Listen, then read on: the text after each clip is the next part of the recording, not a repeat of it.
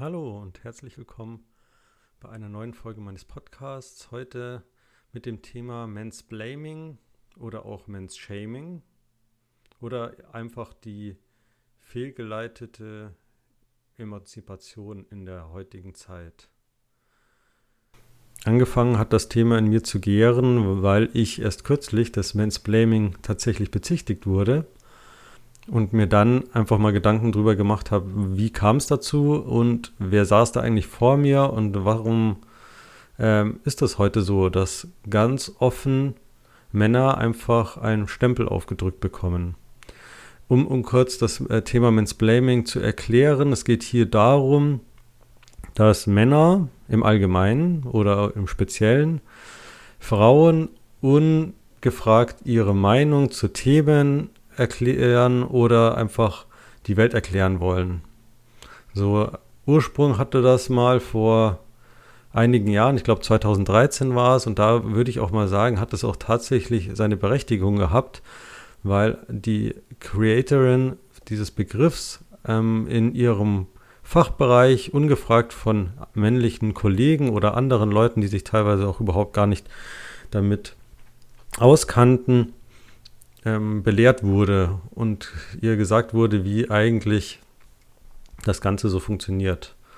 Daraus entstand eben dieser Begriff Mansplaining, also eine Mischung aus Explaining, erklären und Man, also Mann. Und dieser wurde auch relativ schnell dann von der Presse aufgegriffen und allgemein in die Welt rausgetragen. Es haben sich dann auch viele Frauen scheinbar davon angesprochen gefühlt. Und hier, finde ich, liegt schon das erste Problem ähm, oder die erste Kuriosität. Ähm, es gibt bestimmt auch Begriffe, die Frauen in einer Art und Weise betiteln, die nicht angemessen ist. Also es gibt ja zum Beispiel sowas wie Bitching oder PMS, also ähm, oder PMSen, also quasi das Verhalten der Frau vor ihren Tagen, das ja manchmal ein bisschen schwierig sein kann, hormonell ähm, aber es ist auf jeden Fall nicht gesellschaftlich anerkannt, mit solchen Begriffen einfach um sich zu schmeißen. Und wenn Männer das machen würden, dann würden wir direkt in unsere Schranken gewiesen werden. Das Mansplaining hat sich aber durchgesetzt. Also es wurde zwischen 2013 und heute immer mehr und mehr verwendet. Und eben ist jetzt auch so schon so weit, dass es einem direkt an den Kopf geworfen wird. Und ähm, der Hintergrund, warum es so war und was mich dann eben auch zum Nachdenken gebracht hat, war, dass ich in einem Gespräch mit einer ähm, englischsprachigen Frau ähm, einfach den Satz geäußert habe, ich habe den Eindruck, dass wir uns jetzt gerade missverstanden haben und ich möchte das gerne nochmal anders formulieren. Und als Antwort kam dann, du willst mir jetzt also erklären, wie ich was verstanden habe. Und ähm, habe ich ja gar nicht gesagt. Aber die ja, Art und Weise, wie dann darauf reagiert wird, fand ich halt einfach aberwitzig. Und äh, ja, man hat dann auch schon gemerkt, ja, es hier ist so ein bisschen, dass äh, die Emanzipation wird hier hochgetragen und das ist ganz wichtig und Gleichberechtigung. Ich lasse mir als Frau nichts von einem Mann ge ähm, gefallen. Teilweise frage ich mich dann überhaupt, warum sich Frauen in gewisser Weise mit Männern überhaupt noch einlassen. Ähm, weil wer auf Partnersuche ist, der, äh, ja, der sucht ja dann keinen Partner, der sucht ja jemanden, dem er die Schuld geben kann, in dem Fall. Aber das ist ein anderes Thema. Ähm, dieses Mansplaining ich, findet man ganz häufig oder habe ich bisher nur gefunden äh, bei Frauen, die wirklich eben diese Gleichberechtigung und die Unfairbehandlung der Frau ähm, auch ganz hoch als Wert tragen, was ich äh, auch in anderen Bereichen einfach immer so sehe. Das ist so die Self-Fulfilling Prophecy. Wer da ein Augenmerk drauf legt, ähm, der kriegt es dann halt auch in seiner Gegenwart und in seinem, in seinem Tun auch wieder gespiegelt. Und ich will nicht sagen, dass Frauen nicht unfair behandelt werden. Das ist tatsächlich so. Frauen erleben Sachen, die ähm, wir uns als Männer oder als vielleicht normal verhaltene Männer überhaupt gar nicht vorstellen können. Also eben solche sexuellen Übergriffe oder äh, andere Themen, die auf jeden Fall nicht ähm, sein dürfen. Also eben sowas wie bei MeToo ist äh, das Angebot ist verwerflich, es anzunehmen, ist finde ich ja fragwürdig und sich dann aber danach hinzustellen und zu sagen, ich wurde dazu gezwungen oder anders hätte ich keine Chance gehabt, ähm, finde ich dann aber auch irgendwie schwach, weil es sind ja bei weitem nicht alle Frauen in dieser Kunstbranche, es war jetzt ja nicht nur äh, Schauspielerei, sondern auch Musikindustrie dabei, äh, wurden ja, haben sich ja nicht alle gemeldet und haben auch nicht alle gesagt, so, das ist mir passiert und um in dieser Branche was zu werden, musste man diesen Weg gehen. Ähm, also es ist, finde ich, da auch ein bisschen ähm, ja, leicht gemacht, dann zu sagen, okay, ähm, ich hatte ja keine Wahl, ich musste ja so, sonst und jetzt ist der Mann schuld. Ähm, ja, also ich finde die, wie gesagt, die, ähm, das, das Vorgehen des Mannes sehr verwerflich, aber ich finde auch die andere Seite der Diskussion ähm, seltsam und auch dieses Fingerpointing eben. Und äh, wenn man sich dann da mit Frauen unterhält, ähm, die eben noch dieses Emanzipationsgedanken äh, gut mit sich rumtragen, was ja, wenn wir ganz ehrlich sind, ähm, seit einiger Zeit, an sich ja schon seit einer Generation überhaupt nicht mehr die Schwere und Tragweite hat, wie sie es einmal hatte. Also wenn wir uns die 1960er anschauen, da wurden Frauen wirklich noch unterdrückt. Also sie hatten keine Rechte, teilweise kein Wahlrecht. Das ging ja in der Schweiz teilweise, glaube ich, sogar noch bis in die 80er oder 90er. Durften nicht alleine Auto fahren oder überhaupt nicht Auto fahren, durften kein eigenes Geld haben, sondern bekamen das von dem großzügigen Mann damals noch zugewiesen.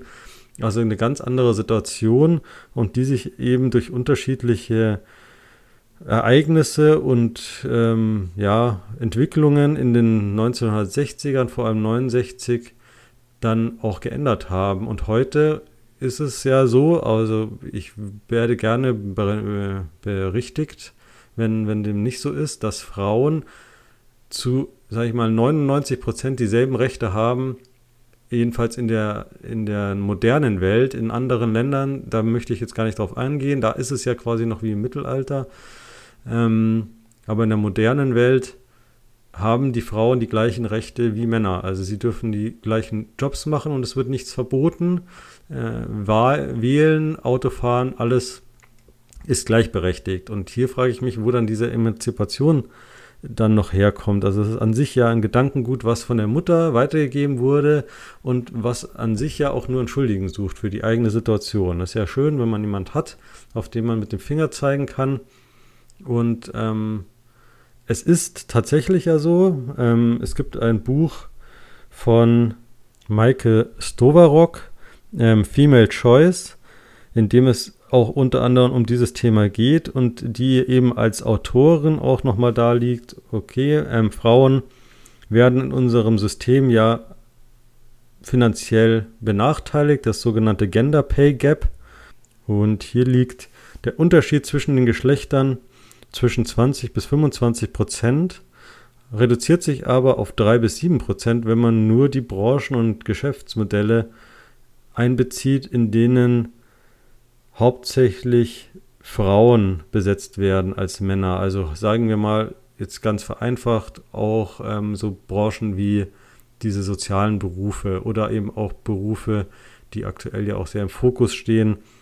Also äh, Pflegerinnen und solche Themen, dass da ja die Unterschiede gar nicht so eklatant sind. Dass es in anderen Bereichen deutlich höher ist, liegt laut der Autorin an drei Gründen. Einer ist, die typischen Branchen für Frauen haben einfach niedrigere Löhne, also eben diese sozialen Berufe, da brauchen wir ja gar nicht drüber reden, ist ja auch gerade ähm, stark in der Presse zu finden, dass einfach diese Pflegeberufe und die notwendigen Berufe, wo sich halt auch viele Frauen sehen oder mehr Frauen einfach auch diesen Job ergreifen, ich würde jetzt mal sagen, aus der sozialen Komponente heraus, dass die einfach viel zu schlecht bezahlt sind und da auf jeden Fall was passieren muss. Dann der zweite Grund ist das Verhandlungsverhalten. Die Autorin sagt zwar das männliche Verhandlungsverhalten, aber ich sage einfach mal das Verhandlungsverhalten, weil ähm, gerade wenn man sich anschaut, okay, der, die Lücke ist auch gerade bei Vorständen oder in anderen Führungspositionen sehr, sehr hoch.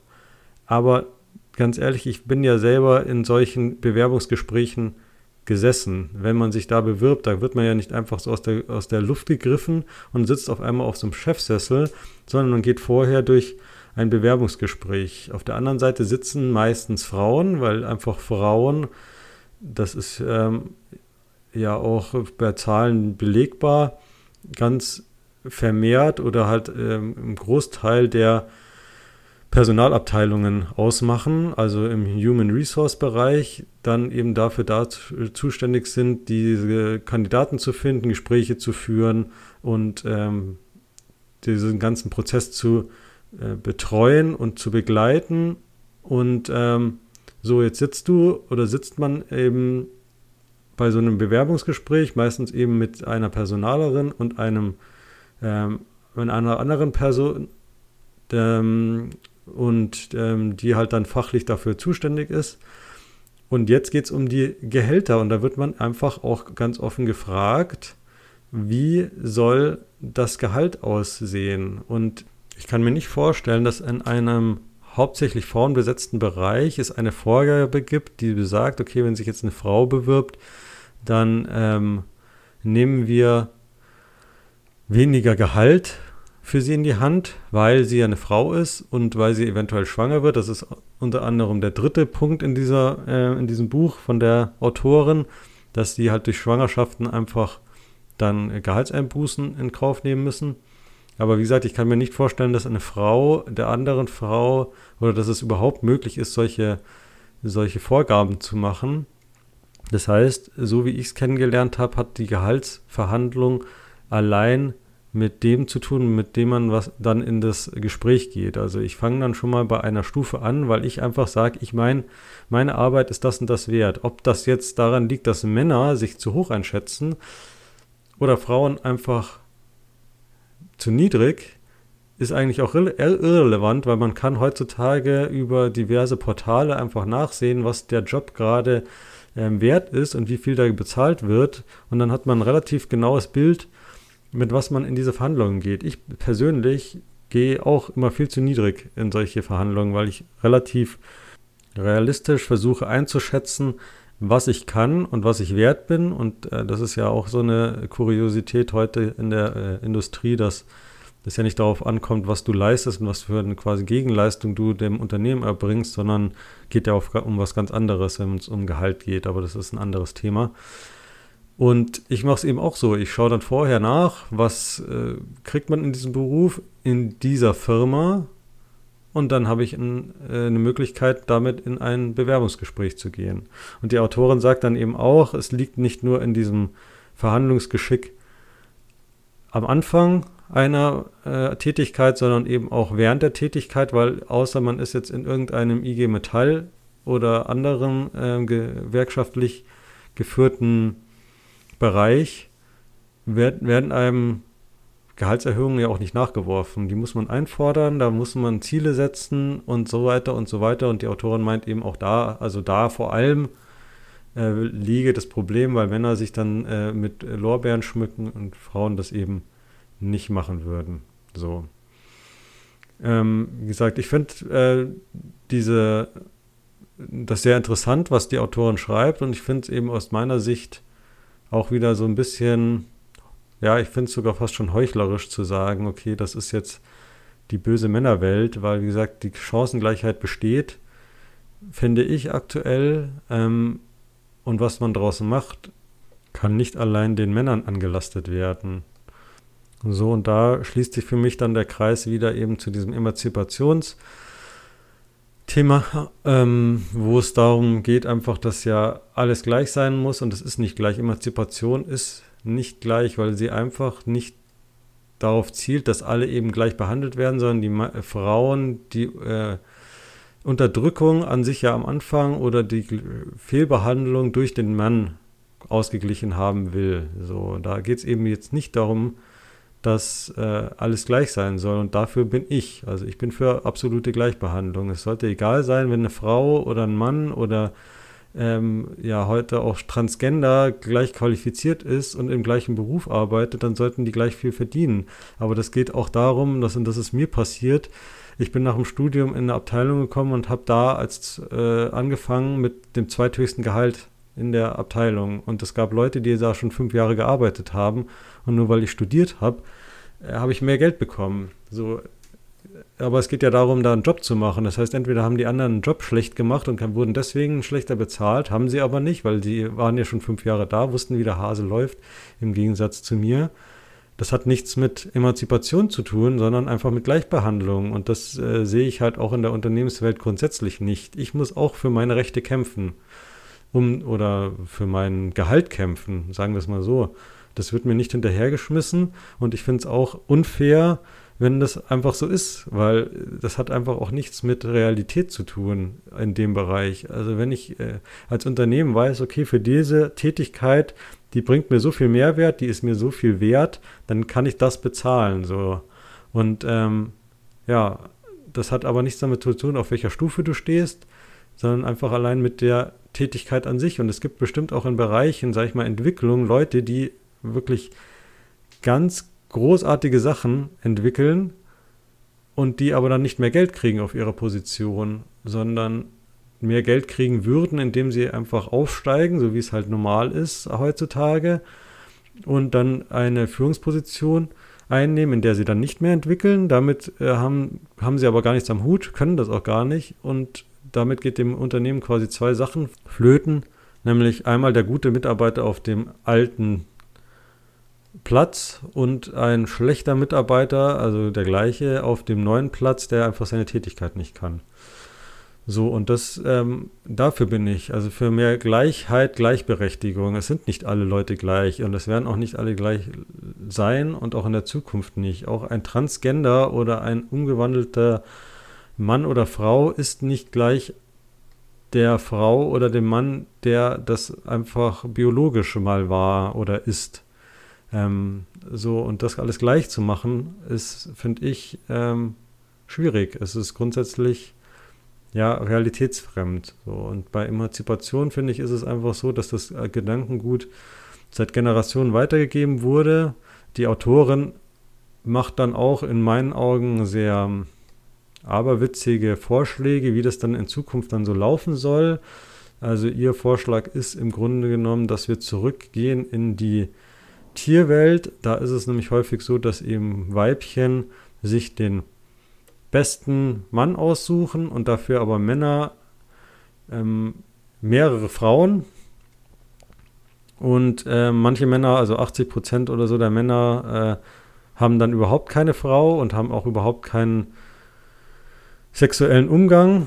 Und ähm, ja, und die restlichen 20 oder 30 Prozent, die äh, haben dann eben die Frauen, sind dann für den Nachwuchs zuständig und nach vier Jahren, wenn das Kind quasi abgestillt ist oder ja, in dem Beispiel hieß es halt eben vier Jahre, dann wird sich halt ein neuer Partner gesucht als Frau. Finde ich spannend, weil ich mir vorstelle, okay, das ist äh, aus ihrer Sicht, ähm, argumentiert sie das ganz hervorragend. Dann stelle ich mich mal auf die Seite des Mannes. Ich habe dann quasi fünf Frauen, darf für fünf Frauen äh, sorgen, also oder für Kinder dann eigentlich Unterhalt zahlen, weil die werden wahrscheinlich ja nicht alle auf einem Platz ähm, wohnen. Das heißt, ähm, der Mann darf dann, äh, ja, frage ich mich, wie dann hier diese 20 bis 30, das müssen ja wirklich die Topverdiener der Topverdiener sein, die sich dann um diese Kinder kümmern. Ähm, weil es einfach heute um, um, Geld geht. In Ihrem Beispiel heißt es dann ja, nach vier Jahren wird dann die, äh, das Kind in die Gemeinschaft übergeben und dann da aufgezogen. Aber das möchte ich dann mal sehen hier. Also, dass dann äh, quasi das Kind äh, zu anderen Eltern kommt oder zu einer anderen Konstellation oder wie funktioniert das? Weil es geht ja, wie gesagt, heute nur übers Geld. Ähm, also, wie das funktionieren soll, habe ich nicht verstanden. War auch eben auch so ein bisschen äh, weiblich eingefärbt. Also, hier, wir nehmen uns unsere ähm, unsere Zuckerstücke raus und den Rest, den vernachlässigen wir ein bisschen.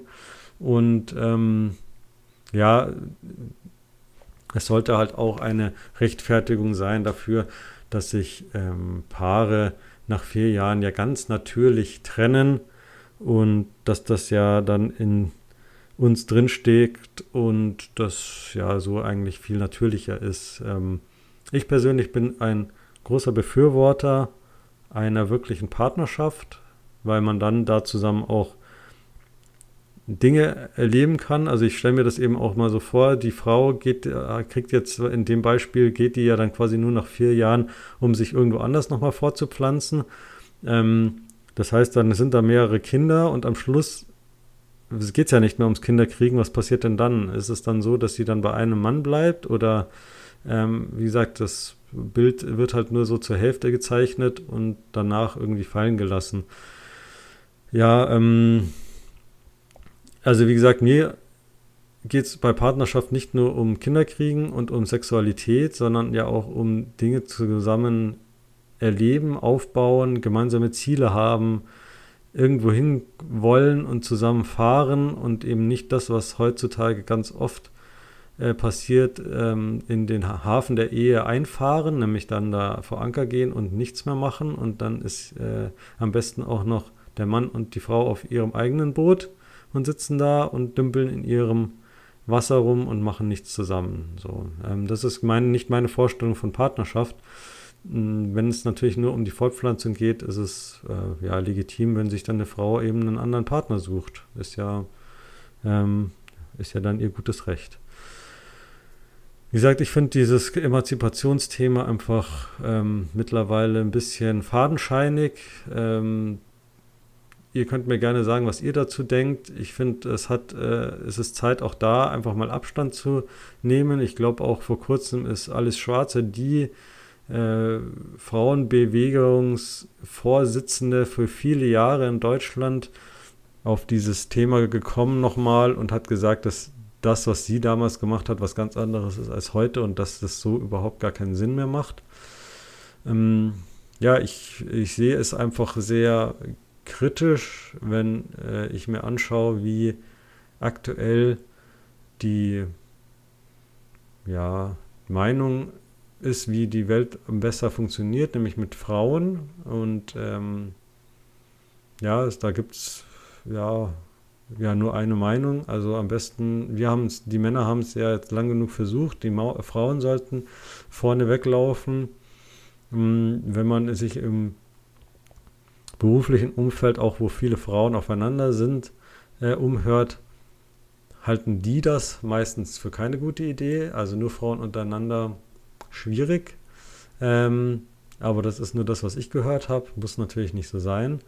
Ähm, Frauen haben definitiv einen sehr positiven Einfluss, auch im Geschäftsfeld. Das ist ganz unumstritten für mich. Ähm, und wie gesagt, da sollte mehr Gleichheit und mehr ein Zusammen sein. Das ist, was sich, finde ich, in der Emanzipationsbewegung auch zeigt, ist dieses gegen irgendwas sein und gegen einen anderen. Ähm, da geht es nicht darum, okay, warum sind wir nicht beide gleich oder ähnlich oder wir können unsere Stärken voll einbringen und das ist ja eigentlich genau das, was sinnvoll wäre. Frauen können manche Dinge einfach viel besser als Männer und dafür können Männer manche Dinge besser als Frauen, weil einfach unsere Gehirne auch so funktionieren. Und da einfach auf einen Weg zu kommen, dass wir das einfach nutzen, auch gemeinsam einen Weg gehen, das wäre mir ganz wichtig. Wie gesagt, ihr könnt mir ja mal sagen, was ihr zu dem Thema sagt und was ihr von meinen äh, Äußerungen haltet. Ich bin da ganz offen für eure Anregungen, vielleicht auch Kritik. Ähm, ich bin mir durchaus bewusst, dass das ganze Thema sehr kontrovers ist und vielleicht auch den einen oder anderen auf die Palme bringen wird. Trotzdem freue ich mich, wenn ihr mir sagt, was ihr davon haltet. Und dann bis bald. Vielen Dank fürs Zuhören und ich hoffe euch auch bald wieder bei einer neuen Folge hier bei Abundanza begrüßen zu dürfen. Macht's gut, bis dann.